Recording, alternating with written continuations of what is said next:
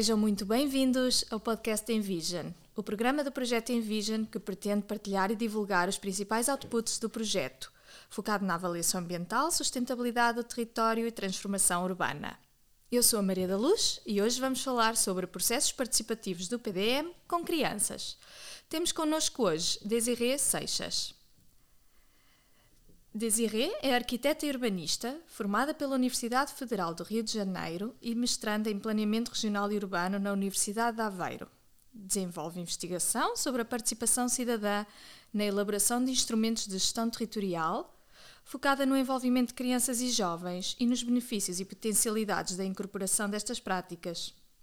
Pertence ao Laboratório de Planeamento e Políticas Públicas, L3P, do Departamento de Ciências Sociais, Políticas e do Território da Universidade de Aveiro. Seja muito bem-vinda e muito obrigada por estar aqui conosco hoje. Obrigada. Em nome do L3P, eu agradeço o convite para falar um pouco mais sobre a participação das crianças nos processos de planeamento do território. É, o L3P é um laboratório que dedica-se ao desenvolvimento dos projetos de investigação de curta e média duração é, sobre temas do, diversos temas do ordenamento do território em resposta a alguns desafios que nos são colocados geralmente por instituições públicas, empresas e organizações do terceiro setor.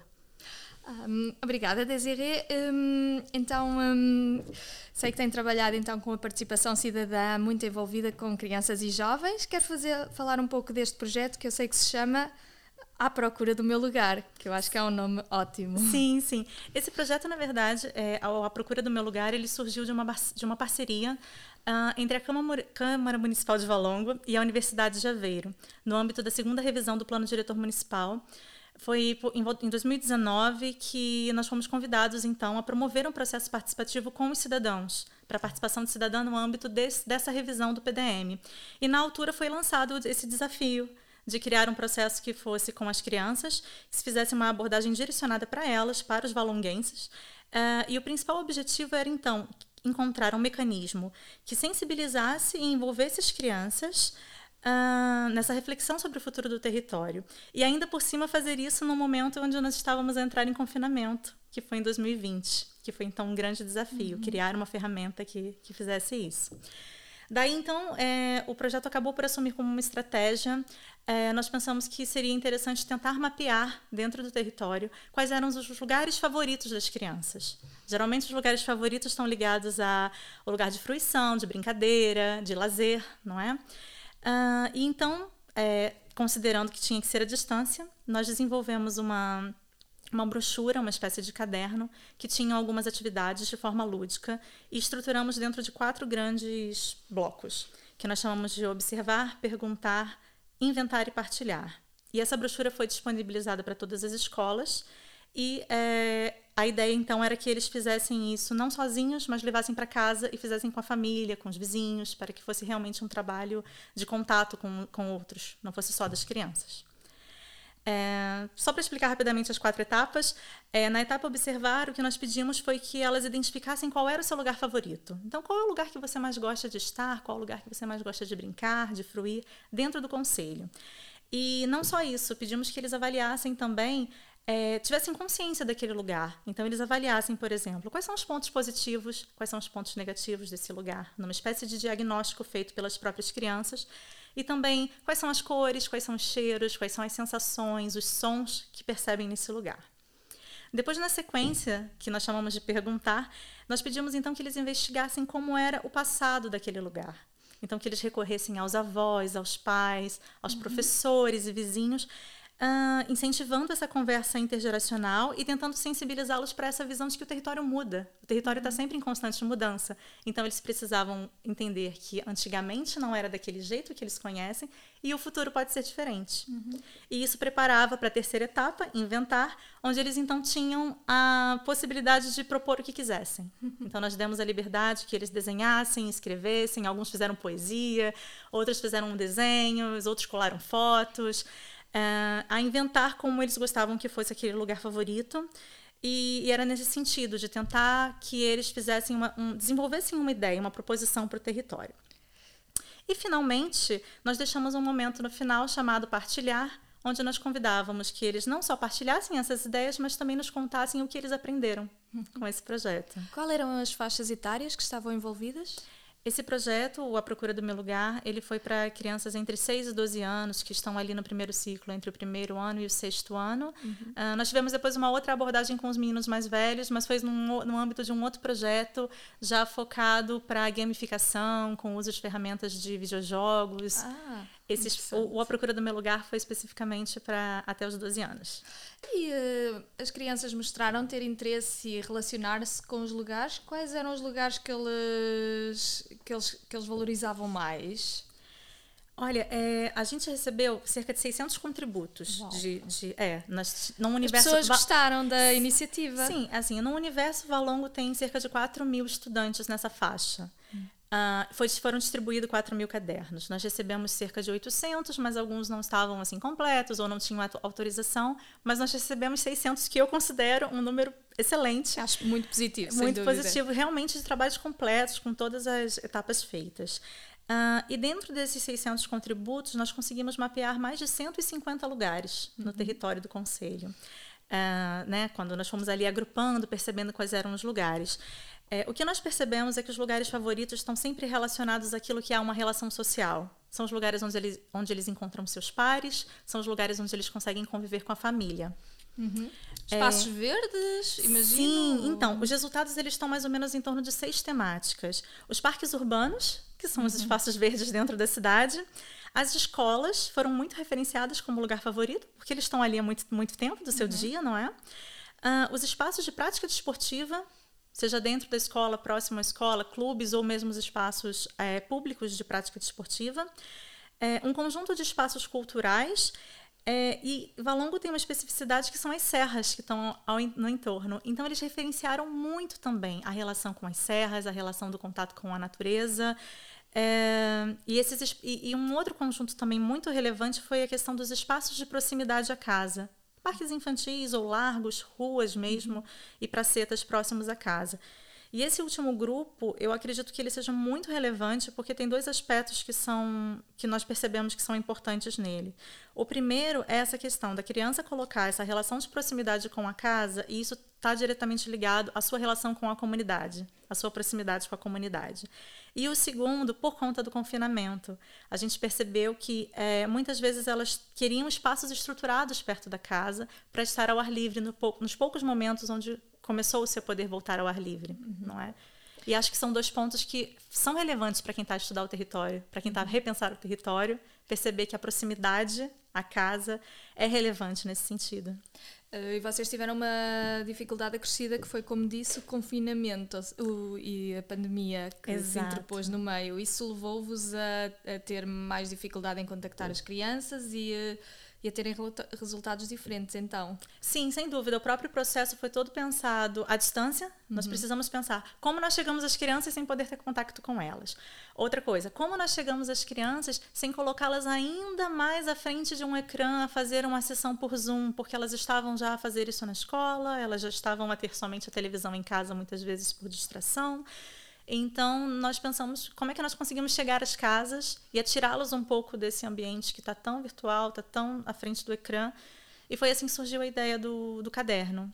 E acho que foi positiva, porque muitos. Nós, numa primeira etapa, ainda no confinamento, quando os alunos não estavam nas escolas e não podia se entregar papéis, nada uhum. do tipo, nós fizemos o caderno digital disponibilizamos nas redes sociais e pedimos, apelamos aos pais e aos professores que fizessem com as crianças.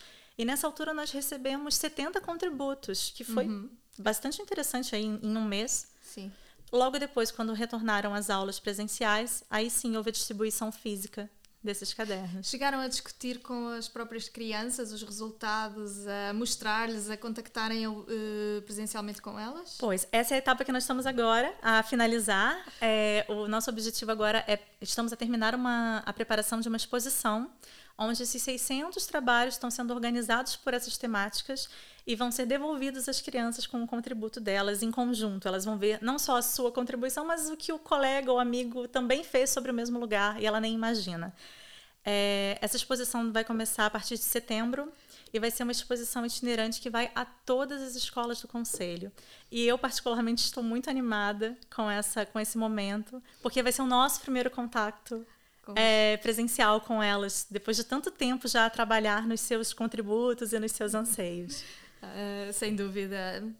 E hum, realmente parece-me que ainda estão a trabalhar no projeto, mas que já que têm ideia de que algumas surgiram algumas propostas concretas para a cidade, como fala os, os locais de proximidade, as pracetas, foi algo que surgiu deste, exatamente deste projeto, a sua importância. E uh, estão a, vão, vão tentar integrar estas considerações no PDM, uh, já, como é que poderão fazê-lo? Então, é, o PDM ainda está em andamento e o processo participativo também. Uma coisa importante desse momento que nós ainda vamos viver com as crianças da exposição, só para complementar essa questão, é que nós não queremos que seja só uma devolução visual, que elas vejam o que foi feito, mas nós queremos novamente que elas participem. Então, essa exposição vai ser uma chamada para que elas, após verificar nesse conjunto dos 150 lugares, quais foram os lugares mais relevantes, é, que elas, junto conosco e com a equipe do PDM e de outros técnicos da Câmara Municipal, possam desenhar microações experimentais, onde nós possamos efetivamente experimentar pequenas coisas daquilo que elas propõem para o território. Então, para alguns desses lugares favoritos, nós pretendemos com eles, após essa exposição, realmente fazer alguma ação tática, alguma ação de baixo custo, mas que represente e que avalie alguma, alguma das ideias que tem potencial tem algum feita. exemplo dessas propostas que eles, que eles apresentavam? Uh, olha, é, sim, grande parte das propostas está relacionada ao mobiliário urbano, à necessidade de melhoria ou de incremento do equipamento urbano. E isso é um tipo de ação que dá para fazer uma microexperimentação com as crianças. Uh, outro aspecto que eu achei muito relevante foi o contato da água. As crianças citaram demais a água. É, elas falam da água enquanto elemento que elas gostavam de tocar, de brincar, de mexer. E, e geralmente é, no, no, no, processo de planeamento ou de projeto mesmo de um espaço público, nem sempre isso é acessível, não é pensado dessa forma. E eu, como investigadora desse assunto, tenho visto essa mesma informação em outros projetos que eu tenho estudado. O, nosso, o seu colega, Gil Moreira, Sim. esteve aqui a falar Sim. sobre os mapas de memória Sim. e referiu também a importância da água na, nos mapas de memória que construiu com, as, com a população mais idosa. Sim, é verdade. E esse é um outro ponto também que eu ia dizer. É, é impressionante como o que as crianças dizem em muito assemelha-se ao que os adultos nos disseram nas sessões participativas, estruturada de uma outra forma, mas assim, os elementos essenciais estão ali. Uhum. E essa questão da água, por exemplo, para Valongo, não só da água, mas da natureza também, como nós estávamos a falar, desse contato com a, o, ar, o, ar, o ar puro e com as florestas, porque lá são mesmo né, as uhum. florestas e os montes. É, é, curioso ver a criança dizer que o meu lugar favorito é um monte. e o que eu mais gostava era de ter acesso à água, ou que o rio tivesse limpo, ou que tivesse um passadiço, ou que tivesse uma praia fluvial. E assim, às vezes a, quando a gente vê uma proposta de uma criança, o desenho que uma criança faz, ele é muito no pormenor. Não é fácil visualizar aquilo na escala de um PDM, que é uma coisa mais regulamentar.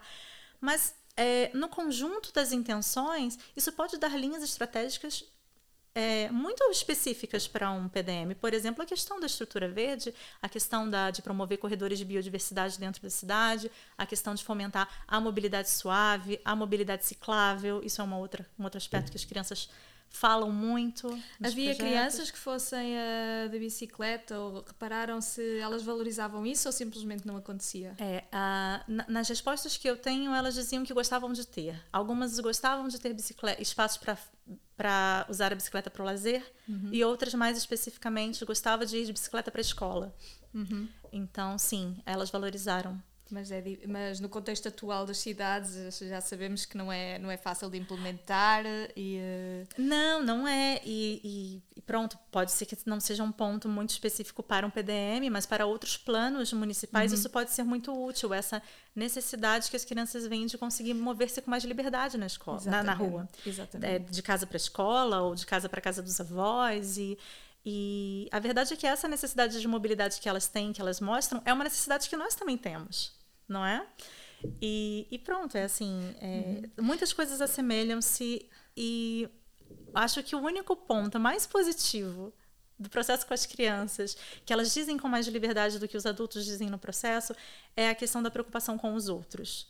Então, é, algumas crianças, na sua proposta, não era uma proposta para o seu lugar favorito. Elas queriam propor algo para que as pessoas com menor capacidade financeira, com dificuldades socioeconômicas, tivessem uma resposta positiva em Valongo. A sério? Então, é sério. essa mentalidade? Teve uma criança que disse algo do tipo: Eu gostava que todas as pessoas pobres viessem para cá para que nós lhe dessemos casa, amor e alimento. A criança sai do seu mundo, do seu universo. Ela tinha a oportunidade de dizer o que ela quisesse para o seu parquinho, para o seu lugar favorito. E entra num universo muito maior, muito mais amplo da preocupação com o outro. Sim. Da preocupação Brilhante. com os animais também. Ah, algumas faziam isso, falavam que queriam que tivesse um abrigo para animais, que Uhum. queriam poder ter os animais mais próximos nos parques e nos lugares livres da cidade.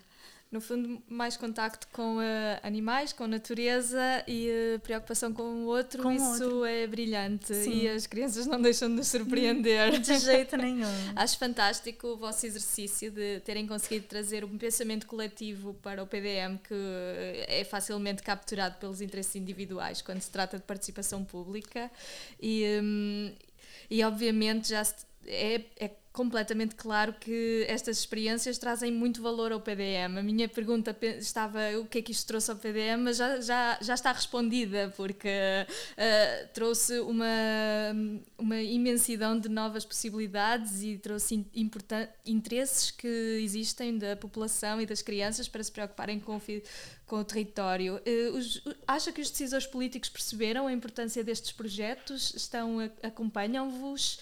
Sim, eu acho que é, nós temos duas figuras que são importantes de, per- de de perceber nesse momento, né? Tem os decisores políticos e tem os próprios técnicos que estão acostumados a fazer um tipo de planeamento que mesmo no, no- na relação do, do da participação cidadã adulta ainda é uma coisa que não, não, não é uma cultura participativa ainda assim arraigada, não é? Então, é, relativamente aos técnicos e aos planeadores, nós percebemos que sim, que há um interesse genuíno em conseguir perceber aquilo, mesmo muitas vezes ainda não sendo fácil compreender como, como é que eu vou me apropriar dessa informação para utilizar. Mas naturalmente aquilo gera novas ideias e, e- e- entra, sistematiza-se ali. Ah, e é como eu estava a dizer, se quiséssemos até ir para uma questão um pouquinho mais técnica, quando nós fazemos um mapa dos lugares favoritos das crianças, aquilo pode potenciar microcentralidades que já ajudam um técnico a perceber um território de uma forma diferente, né? É, assim como com o cidadão adulto, é, essas- essa, essa possibilidade de usar a ciência cidadã para dizer o que interessa ou o que não interessa, o que realmente serve e vale ou não no território, pode ajudar muito o técnico nas decisões de planeamento. Relativamente à questão política, é, na verdade, desde o início desse processo, ele já foi abraçado. Já, quando, quando nós fomos convidados a fazer o processo participativo do PDM pela Câmara, é, já foi lançado esse desafio.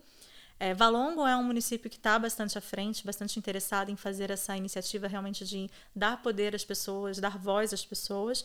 É, agora, teve um ponto muito interessante que esse projeto, o A Procura do Meu Lugar, ele teve assim uma certa é, visualização quando ele foi lançado. Então apareceu em algumas notícias e, e foi bastante assim divulgado.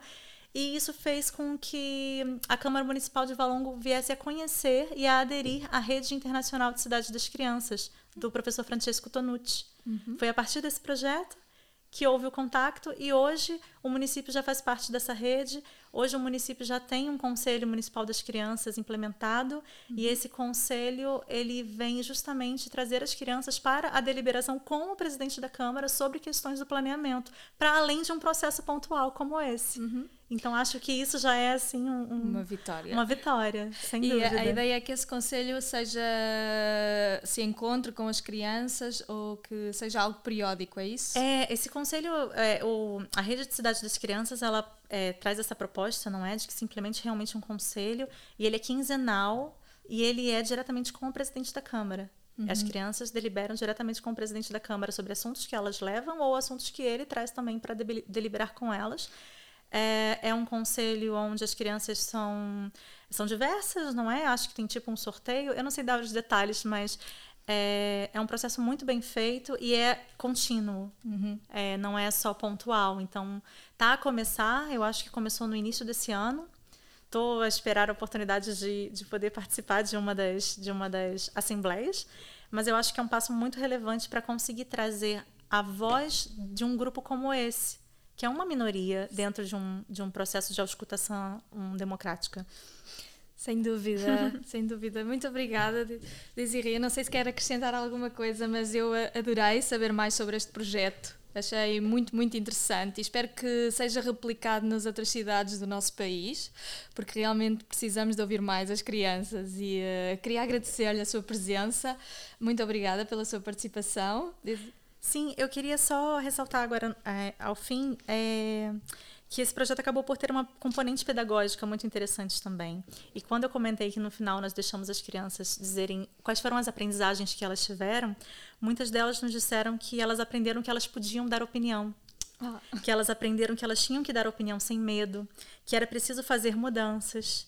E elas aprenderam também que nem tudo que há no seu lugar favorito elas gostam. Há coisas que elas gostam e há coisas que não. E eu acho assim que é, se elas conseguirem carregar essa lição para o resto da vida com elas, de que elas têm que dar opinião, de que elas têm que fazer valer os seus direitos, eu acho que isso já é outra grande vitória.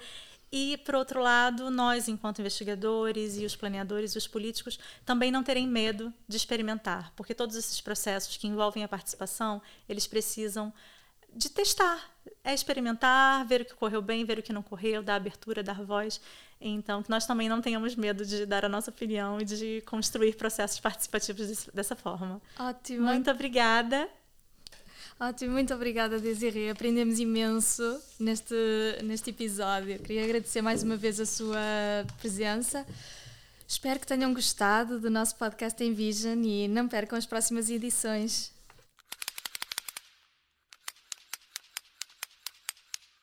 Agradecimento especial à equipa dos Serviços de Comunicação, Imagem e Relações Públicas da Universidade de Aveiro, pela ajuda à realização e edição do programa. O Envision é financiado por fundos nacionais da Fundação para a Ciência e Tecnologia, Instituto Público do Ministério da Ciência, Tecnologia e Ensino Superior. Visitem o site envision.web.a.pt para saberem mais sobre o projeto